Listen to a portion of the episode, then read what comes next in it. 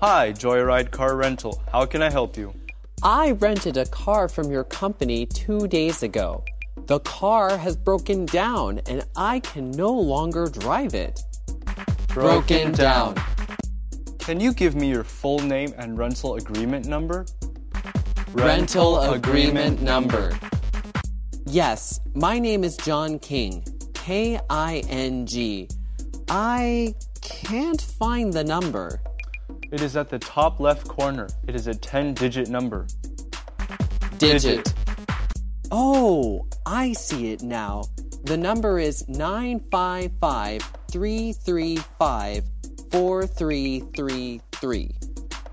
Okay, I found your file in our system. Where are you now? I'm near the corner of Oak Street and 42nd Avenue. I'll call a tow truck for you and we'll call you back in a few minutes. Thank you.